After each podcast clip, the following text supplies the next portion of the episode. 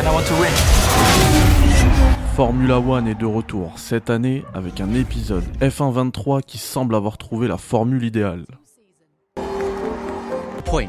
It's just Devon being Devon. Les jeux de simulation sportive ont connu un avant et un après NBA 2K9. 2K9 introduisait le mode Mon joueur, qui est d'ailleurs devenu ensuite Ma carrière. C'était un mode qui met l'emphase sur l'aspect narratif d'une carrière sportive. Suite à cela, et dans un laps de temps plus ou moins long, toutes les simus sportives ont eu droit à leur version du mode Ma carrière, avec plus ou moins de réussite. Et F1 23 est un de ceux qui s'en rapproche le plus, en s'offrant en plus le luxe d'en proposer deux, puisque ce premier mode narratif s'appelle Point de rupture ou Breakpoint en anglais.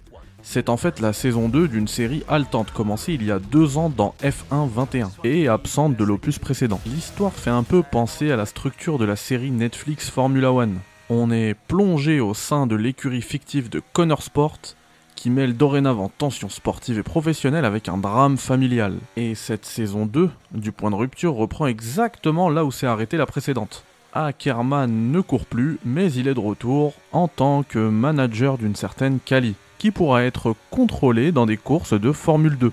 Pour donner vie à cette pilote, l'équipe de scénaristes a collaboré avec Jamie Chadwick, une pilote de renom faisant partie de l'écurie Williams Racing. I like the idea of Callie being very much focused on performance results. Devon Butler prend donc la place d'Ackerman et est donc le second pilote star de Connor Sport. Et il s'avère que le propriétaire de cette écurie n'est autre que son père. L'histoire est racontée en l'espace de 17 chapitres qui couvrent deux saisons de F1, puisque Breakpoint n'était pas présent l'année dernière, et se laisse agréablement suivre. Elle saura même vous choper à contresens de temps à autre. La mise en scène et la qualité des CGI est très impressionnante, et cela montre la grandeur des ressources qui sont celles d'un éditeur comme EA. Et si le point de rupture est une expérience allégée, résolument tournée vers les néophytes, F1 23 arrive avec un second mode ma carrière plus classique et à la fois plus fourni, qui couvrira tous les aspects de multiples saisons de F1 dans leur intégralité. On commence d'abord par créer son avatar, on choisit ensuite son point de départ, F1 ou F2, et ce que l'on veut contrôler, un pilote seul ou une écurie entière? En plus, je pilote pas, voilà, hop. Nous avons près de 4 tours de carburant.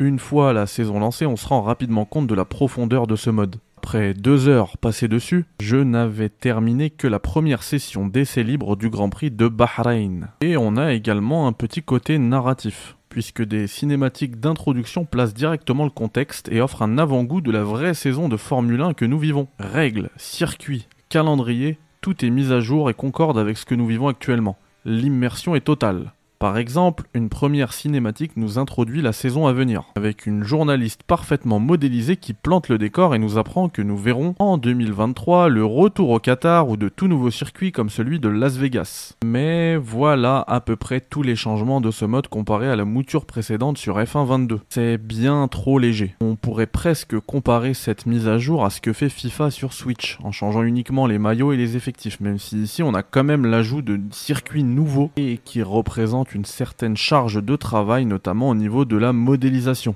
Si on reprend en effet l'exemple du circuit de Las Vegas, on le verra IRL uniquement en novembre prochain, alors qu'il est parfaitement modélisé dans F1 23. La qualité technique de ce F1 23 est telle qu'elle permet d'offrir un avant-goût à toutes ces nouveautés comme si nous étions IRL.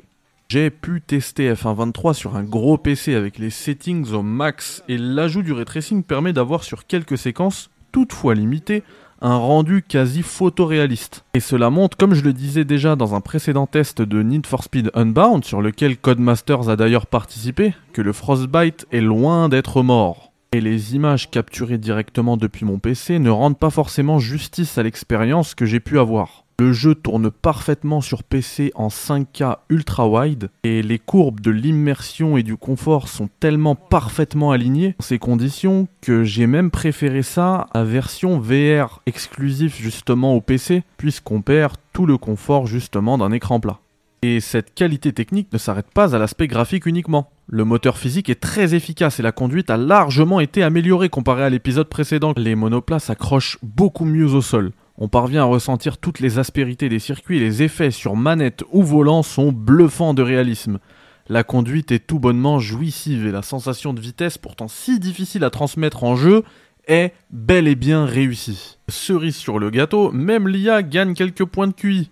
Elle est beaucoup moins frustrante que dans l'épisode précédent, on peut se la jouer très agressif et les autres Formule 1 finiront toujours par nous laisser un peu de place pour tenter un dépassement.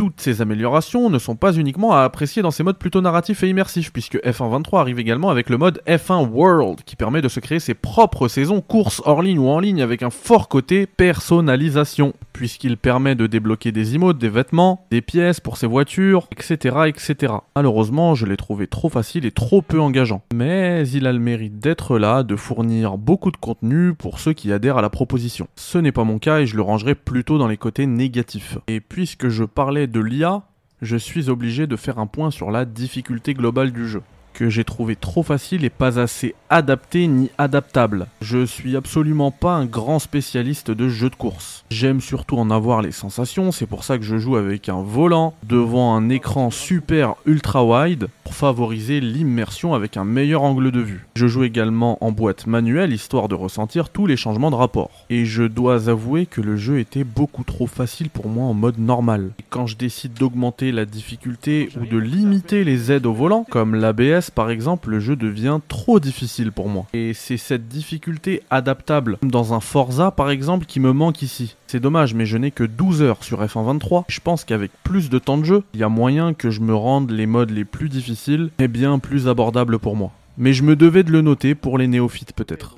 À l'heure du bilan, avec une IA bien meilleure, une conduite absolument jouissive, mais finalement très peu de nouveautés, F1 23 alterne entre gomme dure et gomme full wet. Un sentiment mitigé quand on sort de F1 22 que même le mode histoire que vous bouclerez en à peine 8 heures ne parvient pas à effacer. Cependant, si à l'instar du mode point de rupture, vous avez fait l'impasse sur l'épisode de l'an dernier, ou que vous êtes fan de Formule 1, F1 23 s'impose comme un must-have. Vraiment, cela fait très longtemps que je n'avais pas eu d'aussi bonne sensation de conduite. Et même quand la compatibilité du volant avec mon PC était un peu capricieuse et que j'ai dû jouer à la manette, ça n'a absolument pas gâché mon expérience. Le jeu est parfaitement taillé pour la manette. Donc si vous êtes amateur de bonnes sensations de conduite, de sensations de vitesse, et que vous n'avez pas de volant mais qu'une manette, foncez, ça parfaitement. Voilà les amis, si ce test vous a plu, veuillez considérer un petit abonnement, un petit like. Vous connaissez la musique. À très vite dans un nouveau Café Critics.